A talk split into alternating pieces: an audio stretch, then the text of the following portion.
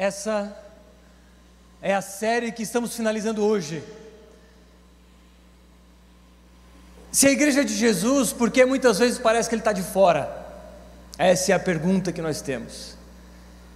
E é sobre isso que temos falado: sobre a religiosidade, sobre a institucionalização e o quanto isso tem atrapalhado a igreja de Jesus. Irmãos, vocês sabem, estou voltando de uma viagem missionária, onde com uma equipe dessa igreja e outras pessoas de outras igrejas fomos à Jordânia, com a, a, a fronteira com a Síria para atendermos os refugiados, e de tantas inúmeras experiências que vivemos naquela terra, eu posso aqui destacar uma delas. A experiência que eu tive de pregar para cerca de 15 mulheres ex-muçulmanas convertidas ao nosso Senhor Jesus Cristo. Naquela igreja que se formava, não há, não havia e não há institucionalização, não havia e não há grandes ah, regras, normas para aquela igreja acontecer simplesmente a pregação do Evangelho. E aquelas mulheres, custando, correndo o risco de custar a sua própria vida, estão se entregando a Cristo, estão sendo batizadas, estão caminhando no caminho do nosso Senhor Jesus Cristo. Há três, cerca de três anos atrás, o pastor Alessandro, que boa parte aqui, ou a maioria conhece, esteve lá onde batizou uma dessas mulheres, e essa mulher já batizou mais de outras cem pessoas. Irmãos, isso no mundo muçulmano é um milagre de Deus, porque aquelas mulheres e homens que estão se convertendo correm o risco de serem perseguidos, de serem presos e serem mortos, mas Jesus Cristo é tão forte, tão real para aquelas pessoas, que elas têm corrido esse risco mesmo assim.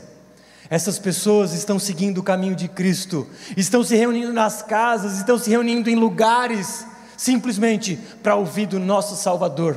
E mais, algumas dessas pessoas que não têm a oportunidade de alguém compartilhar o Evangelho com elas, elas estão enxergando Jesus, elas estão sonhando, estão recebendo milagres, estão tendo visões, e por causa disso, Jesus de alguma forma fala para elas: procure uma igreja, procure outros da nossa família, e essas pessoas milagrosamente estão se juntando, irmãos. Deus tem feito um milagre naquela região, e você pode se juntar a esse time. Possivelmente no segundo semestre a gente vai de novo, e se você tiver algum dom, talento, de alguma forma você pode contribuir com essa viagem. Desde já agradecemos as orações e a contribuição financeira de cada um que fez a diferença naquela viagem. Portanto, muito obrigado e eu louvo a Deus pela vida de vocês e de todos aqueles que disponibilizaram as suas vidas para estarem lá. Mas pense nisso e ore sobre isso. Você pode estar lá. Efetivamente vimos uma igreja sem religiosidade naquele lugar. Uma igreja em que Jesus está dentro. E hoje finalizando essa série, vamos falar sobre a restauração da comunhão em meio a uma vida de correria. Você deve ter tido diálogo como esse. E aí, fulano, como é que estão as coisas? Ô, oh, cara, sabe, né? Estou naquela correria. E tu?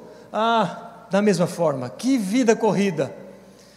Esses são os diálogos dos nossos dias a vida corrida que vivemos. Uma vida frenética em que falta tempo para tudo, e porque falta tempo, nós vivemos com pressa. E porque vivemos com pressa, estamos irritados. Irritados porque a sinaleira fechou bem na minha vez e o cara na minha frente possivelmente estava no celular e demorou para avançar. Estressados e com pressa e irritados porque estamos na fila do supermercado e em tempos de cartão de crédito, justo na minha frente o cidadão quis pagar com 12 cheques. E ele preenchendo a mão aqueles cheques.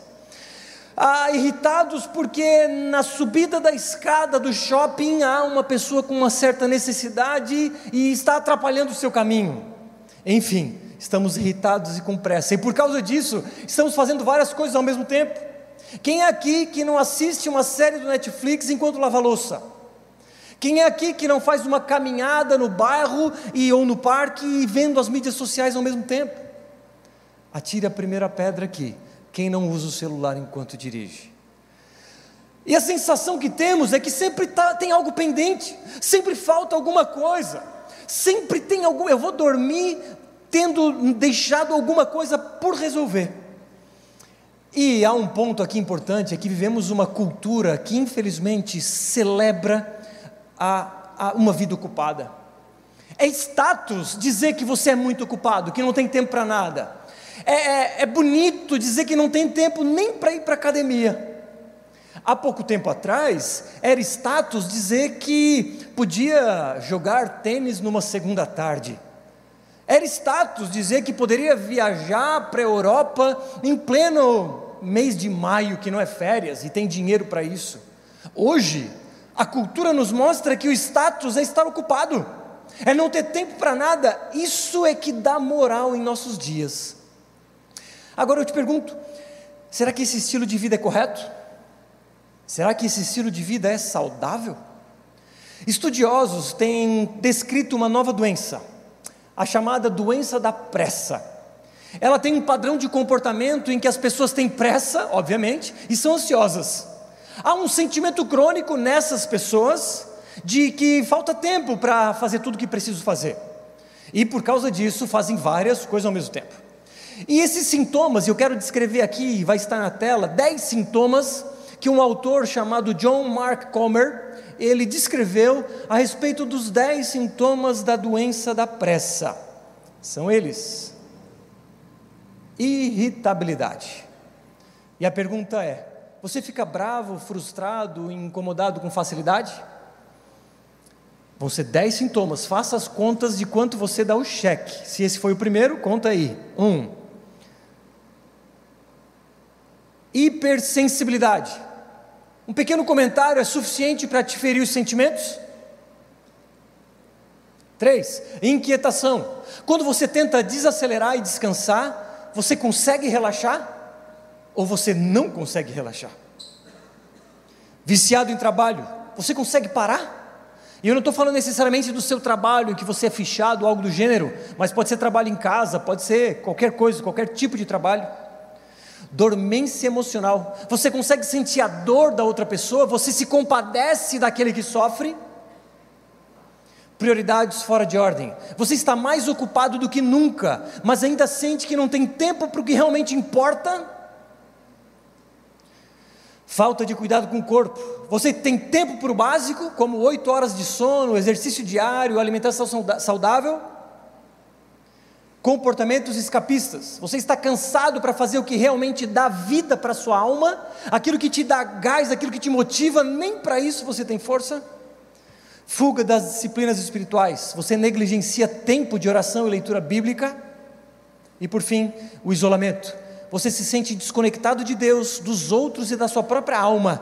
Quando você consegue parar para orar, você está tão estressado e distraído que sua mente não consegue se acalmar o tempo suficiente para desfrutar da companhia do Pai? Pois é. Dez, desses dez sintomas, quantos você apresenta? Mas fique em paz se a sua resposta é dez. Nós estamos no mesmo barco.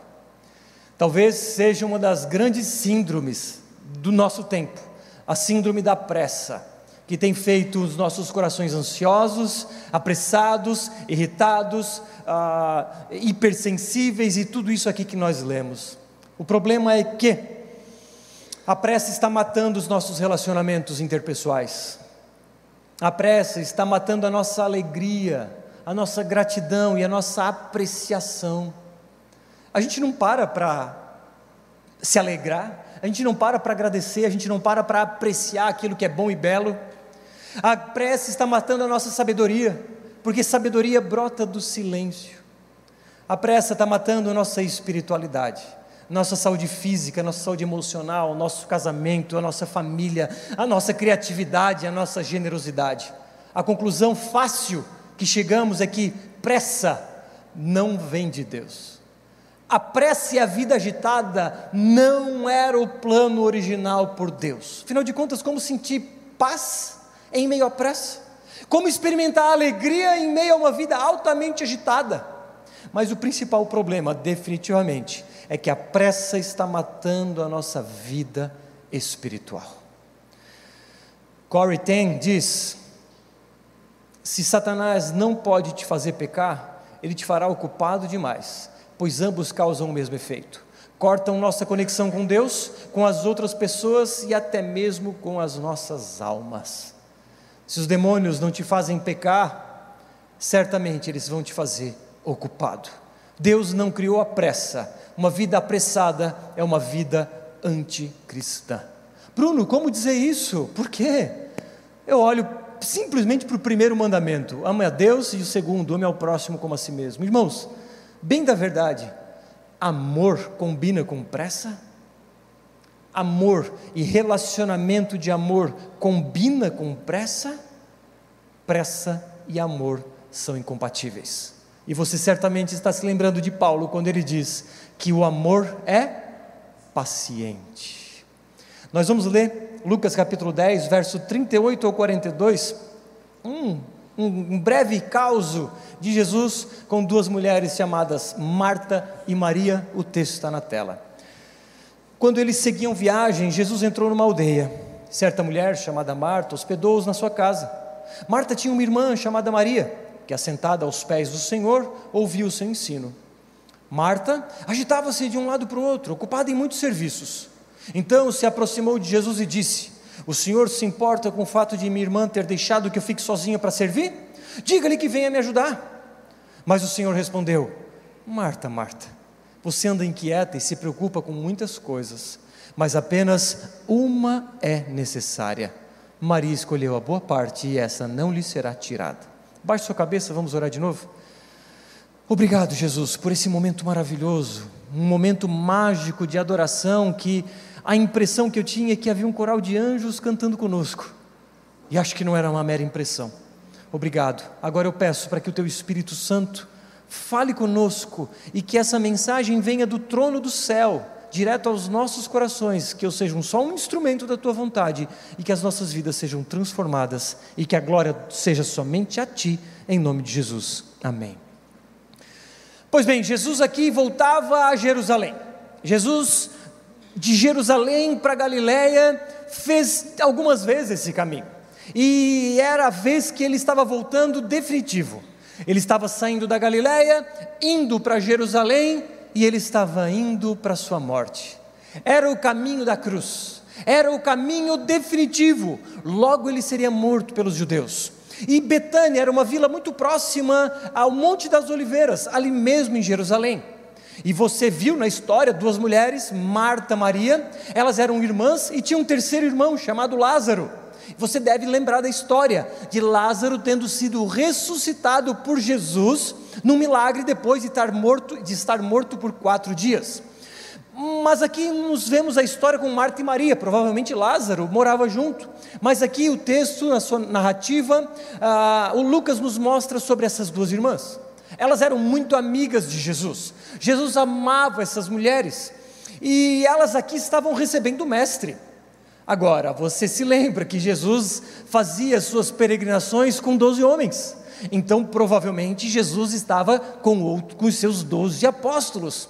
Então, aquelas mulheres estavam recebendo treze homens, provavelmente, eu não diria provavelmente, mas vamos conjecturar para um jantar certamente elas, eles estavam, elas estavam recebendo aqueles homens. Provavelmente serviriam uma refeição, lavariam os seus pés, tamanha quantidade de areia que há naquele lugar, irmãos, nossos tênis que o digam.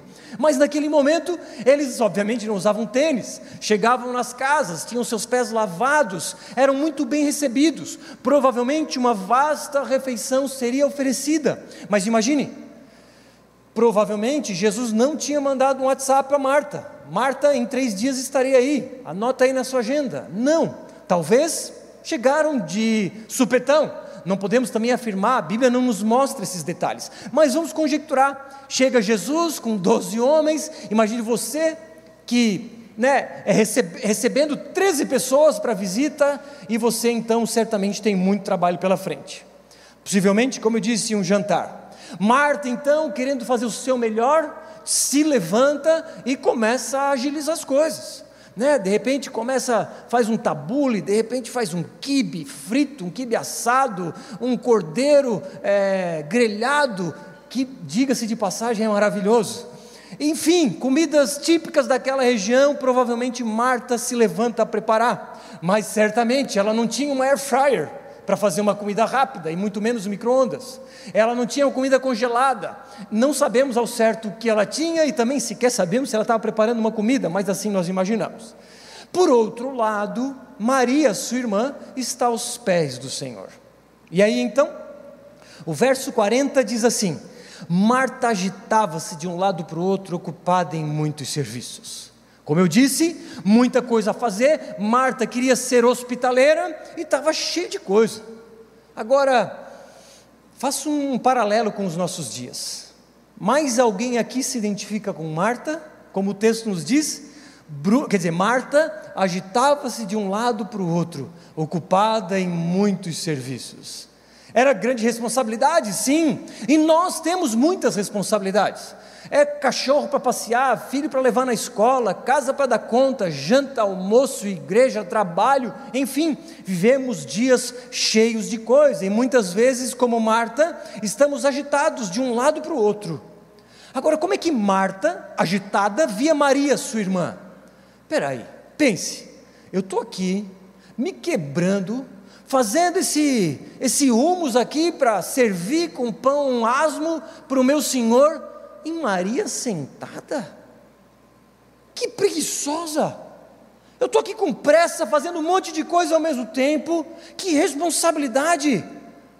Marta aqui imaginando, eu imaginando a respeito dos, do, da imaginação de Marta. Então Marta se dirige a Jesus e diz: O senhor não se importa, Senhor, com o fato de que a minha irmã ter deixado que eu fique aqui sozinha para servir, diga-lhe que venha me ajudar. Marta tinha convicção de que estava certa. Ela sabia que precisava servir aqueles homens. Sinceramente, eu, no lugar de Marta, teria dito algo como: Jesus, assim, eu respeito o seu ensino, acho demais. Dá para vir aqui na cozinha? Eu vou preparando e o senhor vai falando. Porque, sim, na boa, eu consigo preparar um jantar e ouvir o seu ensino. Marta é tão interessante o perfil dela que, tempos mais tarde, quando o irmão dela estava doente, Lázaro, manda, elas mandaram avisar Jesus que Lázaro estava doente. E Jesus, sabendo disso, deu um tempo, esperou Lázaro morrer. Quatro dias depois chegou lá. Aí Marta, na sua afobação, soube que Jesus estava chegando, não espera Jesus entrar, vai ao encontro do mestre e diz: Senhor, se o senhor tivesse aqui antes, ele não teria morrido. Tu não é meu nosso amigo, o senhor teria feito um milagre aqui, ele não teria morrido. Calma, Marta, relaxa, está tá afobada demais. Fique em paz, respira, vamos conversar. Enfim, e aí Jesus ressuscita Lázaro é, mas esse provavelmente era o perfil de Marta. E eu, particularmente, não sei você, mas me identifico fortemente. E então Jesus, vendo a, a agitação de Marta, o mestre diz: Marta, Marta, você anda inquieta e se preocupa com muitas coisas. O jeito que Jesus trata Marta, repetindo o nome dela, era uma forma de expressar intimidade. Ele não diz, Marta, Fica quieto e senta aqui, que eu quero te falar umas coisas. Ele, diz, ele não diz, ele diz: Marta, Marta. Isso aqui expressava intimidade, expressava carinho. Jesus sabia que Marta estava fazendo o seu melhor. Jesus sabia que Marta estava ali servindo. Jesus sabia do coração, ah, do coração fervoroso de Marta. Marta, nessa conversa com Jesus, quando Jesus uh, ressuscita Lázaro, ela fala: Eu creio que o Senhor é o Filho de Deus. Ela sabia, ela era crente, ela não estava pecando aqui. Marta simplesmente estava fazendo aquilo que ela achava ser o melhor. Jesus então continua: Marta, apenas uma coisa é necessária, e Maria escolheu a boa parte, e essa não lhe será tirada. Como eu disse, Marta não estava pecando. Jesus não diz assim, Marta, que absurdo que tu estás fazendo. Não, ela estava servindo, ela queria mostrar o melhor, ela queria ser hospitaleira e mostrar o seu amor para com Jesus e com, provavelmente com seus apóstolos. E de novo, eu mais uma vez aqui me identifico com Marta. Nossos dias corridos, cuidando de filhos, fazendo almoço, os afazeres da casa, o trabalho, no nosso caso aqui eu Diego a igreja, no caso de muitos aqui a igreja também porque serve em diversas formas, pequeno grupo, ensaio do louvor, visita uma família carente, vai para a Jordânia, enfim, são inúmeros afazeres. Muitas coisas que e nós estamos querendo fazer o nosso melhor recebemos amigos nas nossas casas, oramos juntos, compartilhamos a palavra e nós estamos querendo fazer o melhor. O problema é que, muitas vezes, estamos fazendo o que é certo, mas deixamos de lado o que é mais importante. Eu vou repetir. O problema é que muitas vezes estamos fazendo o que é certo, mas estamos deixando de lado o que é mais importante. Quanto tempo você tem gastado aos pés de Cristo? Quanto tempo no seu dia você se prosta aos pés do Senhor e rasga o seu coração, para tanto abrir o seu coração e falar a Ele, quanto por meio da Sua palavra ouvir o que Ele tem a falar? O quanto a sua vida é equilibrada e está como Jesus, com, com, nos aos pés de Jesus. Irmãos, nós estamos trabalhando como nunca trabalhamos. É, teóricos da década de 60, olha só que interessante. Olha a previsão dos caras, de que na década de 80, por conta do avanço tecnológico, nós trabalharíamos 22 horas por semana e 27 semanas. 22 horas por semana, irmãos. No mínimo aqui trabalhamos 40 mas é fácil que a nossa média aqui está entre 40, 50 e 60 horas por semana. 27 semanas por ano era o que a, a, eles previam. O ano tem 52 semanas. Quem aqui trabalha menos do que 48 semanas? Quando pegamos férias, nós nos damos ao luxo de descansar. Isso nos mostra que o problema não é a falta de tempo porque certamente, diariamente dizemos: Ah, quantas vezes eu disse? Ah, se eu tivesse mais 10 horas por dia. Irmãos, se eu tivesse, Bruno, mais 10 horas por dia, provavelmente eu trabalharia mais 10 horas por dia. O nosso problema não é falta de tempo, nosso problema é falta de sabedoria. Vivemos o que outros teóricos chamam de roda dos ratos, quando que aquela rodinha que o rato gira é, e, e não tem fim, nós assim vivemos. Nós fazemos uma conta e dividimos em dez vezes e temos que ralar para dar conta de pagar aquela conta.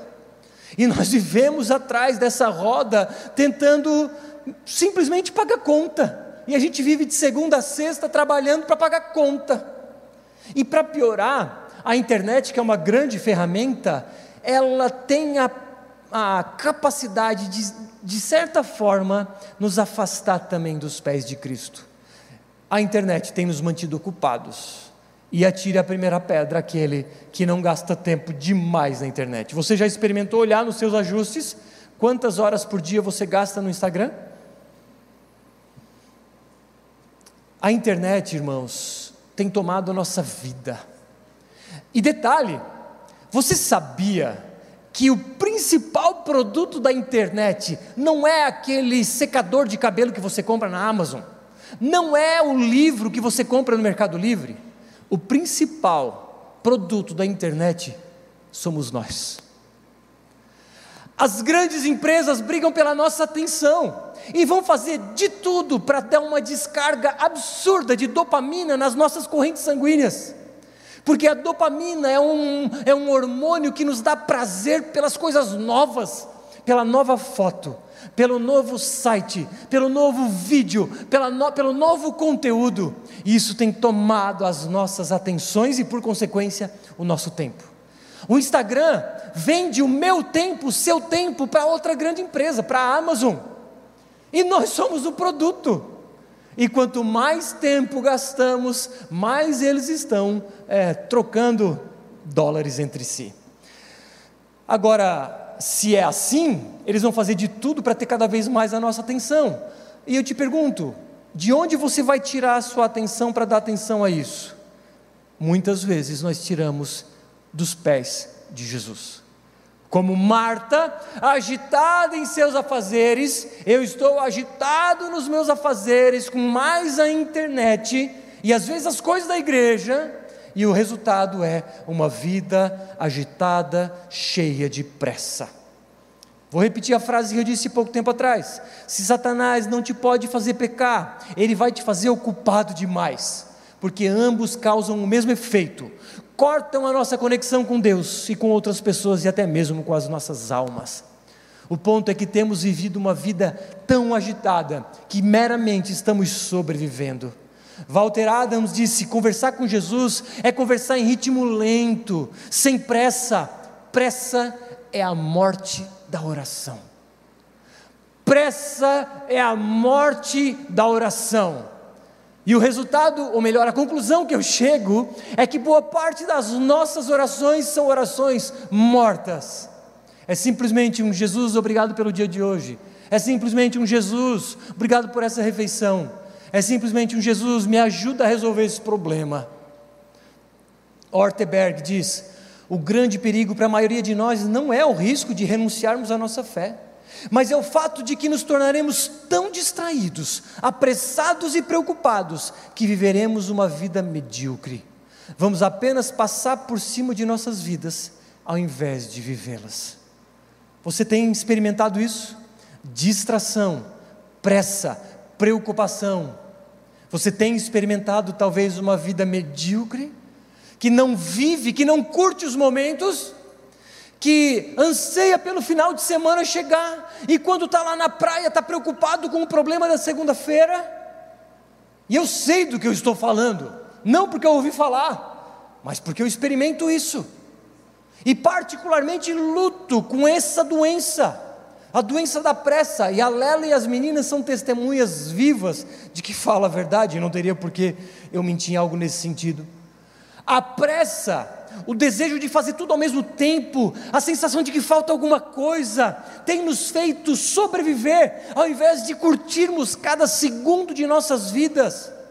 Ao final de nossas vidas, não haverá mais tempo para dizer por que não curtir mais. E curtir que eu falo é, é, não é aproveitar, mergulhar os prazeres da vida, de certa forma também, desde que não seja pecado, mas, sobretudo, é viver uma vida na presença de Cristo.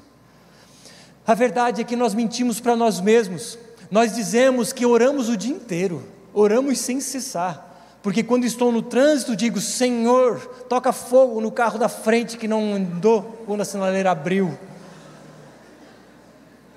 Essas são as nossas orações. Ai, me perdoa, Senhor. É mentira, nós mentimos para nós mesmos, achando que estamos na presença de Cristo o dia inteiro, quando não é verdade. Eventualmente, uma oração aqui, um pedido ali, que normalmente são pedidos, mas está tudo bem, devemos orar em todo o tempo. Mas, irmãos, a conexão com Cristo, quando estamos assentados aos seus pés, sem celular, sem ninguém ao redor, simplesmente nós e Jesus com a Sua palavra, não é a mesma de quando estamos na correria do dia a dia. Aquela ideia de que Jesus, deixa eu cozinhando aqui, vai falando enquanto eu estou ouvindo, é assim que a gente vive. Senhor, vai falando aí enquanto eu dirijo. Senhor, vai falando aí enquanto eu resolvo essa bucha.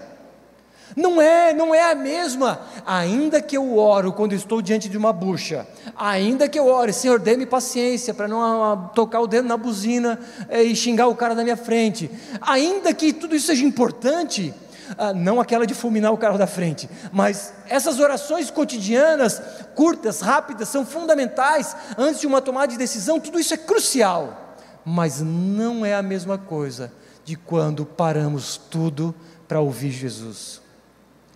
A pressa é a morte da oração. Estar aos pés de Jesus requer silêncio, requer deixar o celular de lado, requer desligar a mente dos problemas e do que eu tenho para resolver. Irmãos, os muçulmanos fazem isso aqui cinco vezes por dia. Não importa o que estão fazendo, na hora que toca o sino, na hora que tocam lá no alto-falante, lá na mesquita, eles estendem o tapete deles, eles se ajoelham e eles fazem a reza deles. Esse aqui estava escondidinho no meio de dois carros. Eu falei, deixa eu tirar uma foto aqui. Eu consegui tirar, ele viu que a gente estava ali, logo ele se levantou. Esse era um, um muçulmano um pouco envergonhado. Mas a maioria não está nem aí. A maioria para o que está fazendo, não importa se é uma negociação de milhões de dólares, para o que estão fazendo, ele vai dizer: só um minutinho, ele faz a sua reza. Irmãos, que temor é esse? Esse temor nos envergonha. Esses caras estão vivendo por uma mentira, como se fosse verdade, e nós vivemos por uma verdade, mas às vezes como se fosse uma mentira. Irmãos, esses caras lutam e às vezes morrem por uma mentira. E nós temos a verdade absoluta, que é o nosso Senhor Jesus Cristo, e vivemos muitas vezes como se não fosse real. A nossa jornada, irmãos, começa aos pés de Cristo. Como nessa postura, ou em qualquer outra postura, sentado, deitado, joelhado, de pé, andando, não interessa, mas busquemos, primeiro lugar, o reino de Deus. E eu te pergunto: Jesus é a sua prioridade? Jesus é o, é o, é o principal alicerce, principal ponto de sua vida, é onde começa o seu dia, é onde termina o seu dia, é em torno de quem gira o seu dia. Jesus é tudo para você, irmãos. O muçulmano, ele coloca a lente do islamismo e ele enxerga tudo com essa lente. Por isso que ele mata e morre em prol dessa mentira. Porque ele não coloca a religião em um, um quadrinho, um cheque, que ele faz ao mesmo tempo a academia, cheque, trabalho, cheque, igreja, cheque, não. Tudo é em torno de Alá. Agora, o convite que Jesus nos faz é que coloquemos a lente do cristianismo e enxerguemos toda a realidade com essa lente e que Jesus seja esse grande guarda-chuva que engloba as nossas vidas. Então, aquelas pessoas que reconhecem Jesus como seu Salvador e como Senhor das suas vidas, necessariamente começarão as suas vidas, os seus dias e continuarão os seus dias aos seus pés. Quanto tempo você gasta aos pés de Cristo? Quanto tempo? Um minuto caminhando, cozinhando? Como Marta, Senhor, vai falando aí que eu vou cozinhando aqui. É, irmãos, temos efetivamente gastado muito pouco tempo diante de Cristo. E eu concluo fazendo alguns, trazendo alguns pontos. Pressa e espiritualidade não combinam, irmãos. Essa contaminação da pressa, dessa vida louca, corrida, tem nos afastado da cruz. Essa vida agitada, cheia de afazeres e cada vez mais, por mais que Deus acrescentasse dez horas, nós continuaríamos agitados, apressados e com, e com a sensação de que falta algo. Isso está matando a nossa espiritualidade. E talvez você esteja se sentindo morto, vazio, seco e eu posso te garantir que a causa é não estar gastando tempo aos pés da cruz. Provavelmente é uma grande pandemia que tem se alastrado e entrado nas igrejas, mas você não está sozinho. Nós estamos juntos nessa luta. E Jesus diz: Marta, Marta, você pode escolher a melhor parte como Maria escolheu. Mas Jesus também diz: Ô oh, Bruno, escolha a melhor parte. Rafa, melhor parte. Lucas, escolha a melhor parte. E nessa noite, Jesus está chamando cada coração aqui, dizendo: calma, respira, viva uma vida mais leve, uma vida mais light e comece a vida, o dia aos pés de Cristo. A cultura celebra o fato de estar ocupado e nós reproduzimos aquilo que a cultura celebra.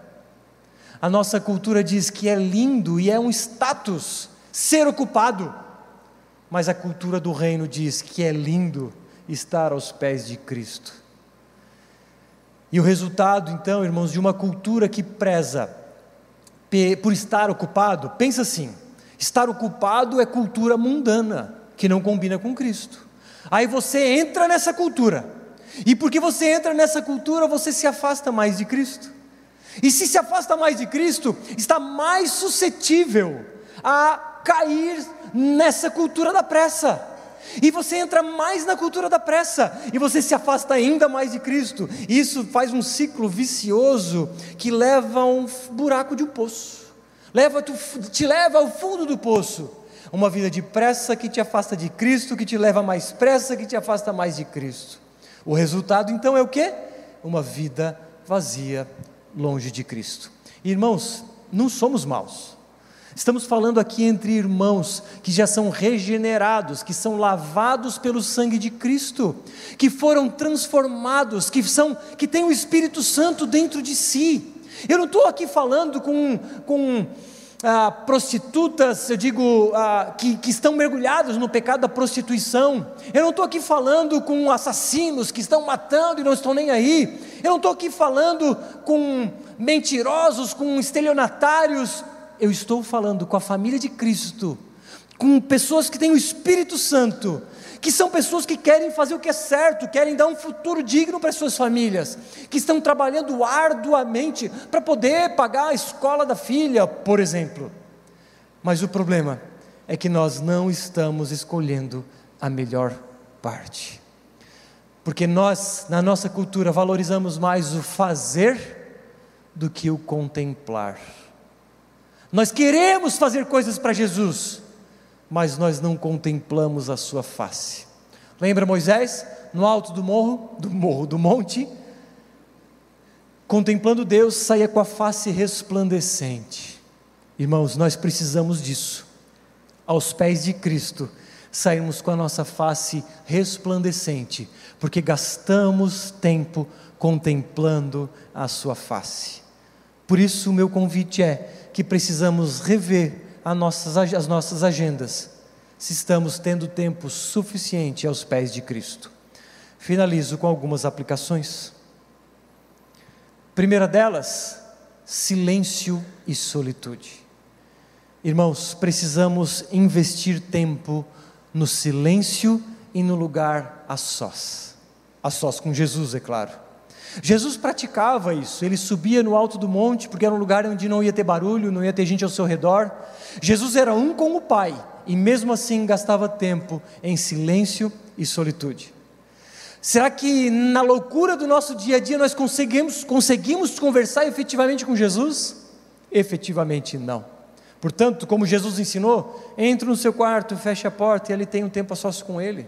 Agora, isso é uma ilustração, pode ser no monte, lá no Morro do Céu pode ser no morro da TV, pode ser lá na praia, no costão, nas pedras, pode ser na areia, pode ser em qualquer lugar. Hoje não tem um lugar sagrado, nem aqui é sagrado, mas também pode ser aqui. Mas o ponto é: vá para um lugar de silêncio, onde você fica a sós com Jesus. De preferência, aliás, necessariamente, longe desse equipamento, longe do celular. Leve consigo uma Bíblia e, se possível, leve consigo um bloco de notas. Irmãos, dos meus blocos de notas têm saído coisas profundas de dentro do meu coração, que são entre eu e Jesus. Ali eu rasgo o meu coração e ali saem palavras que eu talvez não tivesse coragem de mostrar, mas não interessa, ali é entre eu e Ele. E à medida em que a gente escreve, a gente elabora mais aquilo que a gente quer falar. Eu recomendo fortemente Escreva as suas orações, os seus pedidos, as suas conversas com Deus, mas você está junto com a Bíblia, porque à medida que você lê a Bíblia, você ouve Jesus falando, e você escreve, é você ali colocando o seu coração. Agora, precisa de disciplina, precisa permanecer, perseverar. Agora, não imagine que você amanhã vai, vai conseguir separar duas horas por dia se você hoje não, não, não separa cinco minutos. Calma, vá gradativamente. Vá, comece com cinco minutos, dez minutos, quinze minutos, mas dê passos cada vez maiores. Boa parte aqui conhece a ferramenta chamada Sopa, que é uma ferramenta de devocional. Hoje eu quero apresentar uma nova ferramenta, já vou falar sobre ela. Então, a primeira aplicação é: coloque na sua agenda tempo de silêncio e solitude, tempo que você está a sós com Jesus. Segunda aplicação, o descanso sabático. Quantos aqui gastam um dia inteiro de descanso aos pés de Cristo? Deus, depois de toda a sua criação, ele descansou. E esse descanso, ele tem a ver com contemplação. Precisamos gastar um dia para contemplarmos aquilo que Cristo fez, tem feito e fará. Precisamos investir um dia com um jejum, com mais leitura bíblica, com mais oração. É mandamento. E por favor, não trabalhe nesse dia. É também não só uma expressão de dependência de Deus, mas é um exercício de dependência. Irmãos, confesso a vocês que o ano de 2022 foi um ano que eu, possivelmente foi o ano que eu mais trabalhei em, minhas, em minha vida. Só que o problema é que, certamente, muito desse trabalho foi com a força do meu braço. Trabalhei sete dias por semana. A gente, por mais que a gente ia para a praia descansar, a Lela sabe, ela me via na praia com o celular e ficava indignada, porque era um momento de descanso. E eu estava ali trabalhando. É, eu surfando, esperando a onda, de certa forma, trabalhando, pensando, próxima estratégia, próxima ideia, o que, que eu vou fazer. Irmãos, precisamos descansar. E com o meu mau exemplo, é, ajude você a se desconectar e a intencionalmente descansar. O problema é que eu estou dando ar, a, a, a bala para a arma da Lela. Agora ela vai dizer: E aí? O que, que tu pregou aquele dia? Mas que assim seja. Próxima aplicação: redução do ritmo. Relax, take it easy. Ah, tudo bem você pegar a fila do, da sinaleira maior, não fique mudando de fila em fila. ali tem um carro a mais, ali eu vou ganhar 0,2 segundos na minha vida e eu vou para outra fila. É, é tão loucura o que a gente faz. Aí você troca de fila, claro, aquela vai parar agora. Aí a outra você ganha 0,3 segundos, você muda também. Caixa do supermercado, aí você coloca as coisas na esteira e de repente dá um problema naquela pessoa que está pagando, aí você tira as coisas da esteira, vai para outro carrinho, nesse meio tempo outra pessoa chegou na frente, você volta para aquele, outra pessoa chegou naquele, calma, você vai talvez perder três minutos e meio, está tudo bem, ninguém vai morrer por causa de três minutos e meio, então diminua o ritmo, experimente desligar o celular à noite, experimente estar presente com as pessoas, experimente ah, determinar um número de horas por dia nas mídias sociais. Não, eu vou gastar só sete horas no Instagram por dia, não mais dez. é. Determine um tempo, irmãos, eu exagerei, tá? É, vai que não, é sete horas, olha, eu gasto só seis. vou aumentar. Não, irmãos, acho que 30 minutos por dia está bom, né? 30 minutos, que, que produção que dá? Enfim, cada um defina a respeito de si próprio. Outra sugestão: tenha um diário, escreva aquilo que Deus fala ao seu coração nesse caderno de oração.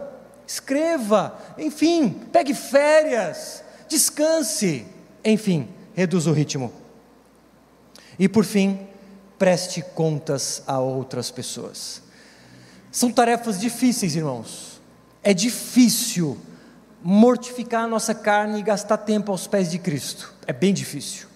É difícil a gente não trabalhar. É difícil a gente não gastar tempo no celular. É tudo isso é difícil.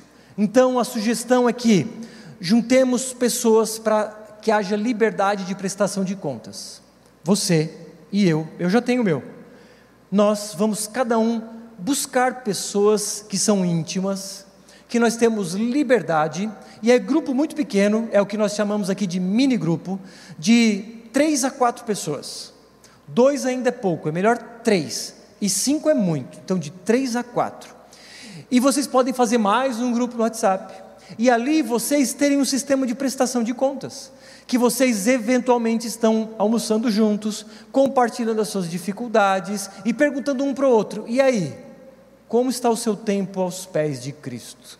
Quero aqui compartilhar uma ferramenta que pensei hoje, que eu tenho, muitos aqui conhecem o Sopa, né, e é uma ferramenta maravilhosa, mas aqui eu quero, eu quero demonstrar outra ferramenta que eu intitulei de SOS. Então o nome já é sugestivo. Você vai ler um capítulo da Bíblia por dia, de preferência sequencialmente. Por exemplo, amanhã você começa em Mateus capítulo 1. Daquele capítulo, com seu bloco de notas, você vai orar e vai dizer: Senhor, fala comigo. E aí você vai sentir que um versículo daquele capítulo vai falar muito forte ao seu coração. Você vai selecionar aquele versículo e vai anotar no seu bloco de notas, de preferência à mão, para que não seja junto do seu celular. Você vai orar e você vai escrever a sua oração.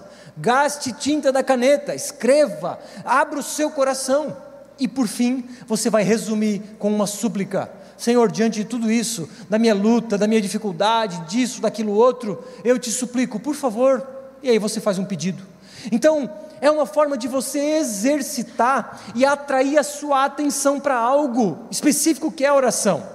Atire a primeira pedra, aquele que começa a orar e de repente lembra que tem que fazer algo aí. Jesus, só um pouquinho, já volto. Aí pega o celular, manda a mensagem que precisa mas já está cheio de outras mensagens. Começa a responder as outras, e quando vê, passou o tempo da oração. Então, irmãos, precisamos ser intencionais nisso. Então, nesse mini grupo, você faz o sopa, você faz o SOS, seja lá o que for, mas faça algo. E juntos vocês vão assumir o compromisso de quê? De que eu vou ter tempo de silêncio e solitude todos os dias de que eu vou ter o meu descanso sabático com a minha família, vou descansar e estar aos pés de Cristo, que eu vou reduzir o ritmo de vida, vou desacelerar, porque a pressa é inimiga da oração. Foi legal essa.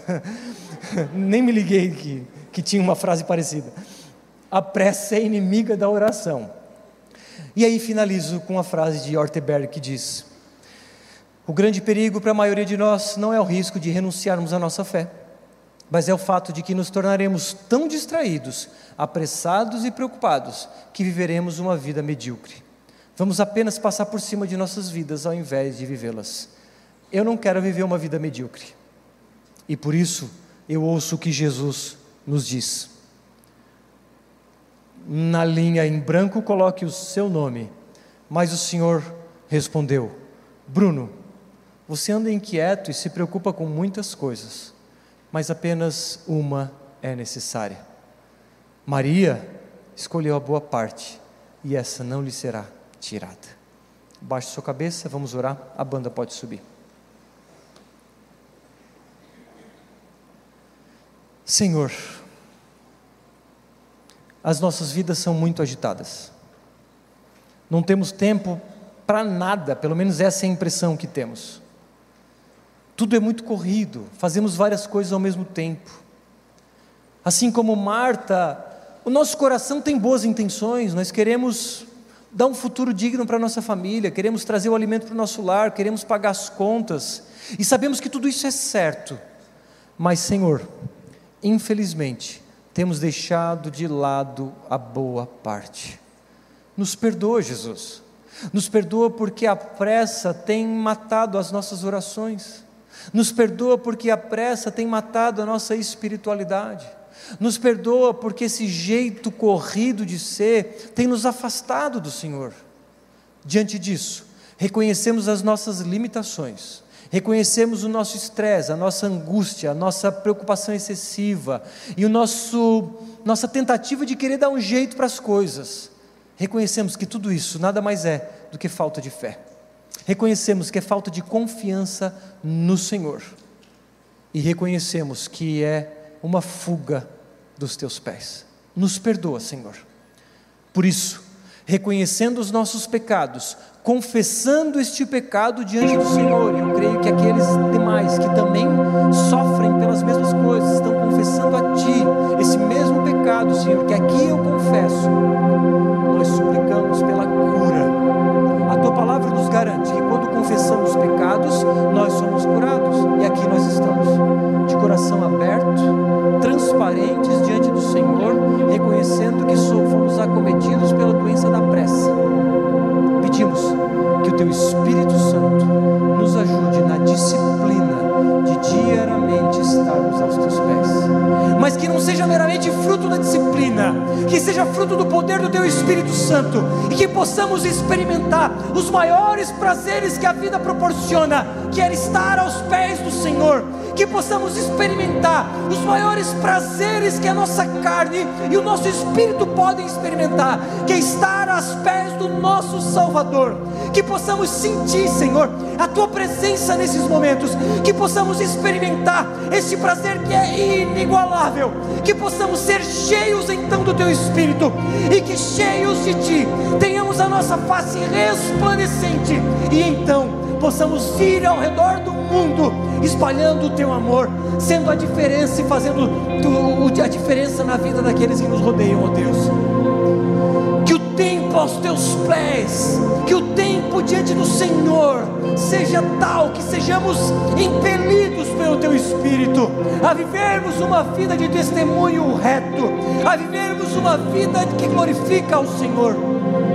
Mas para isso precisamos que o teu Espírito Santo mova o nosso coração em diante, adiante do Senhor.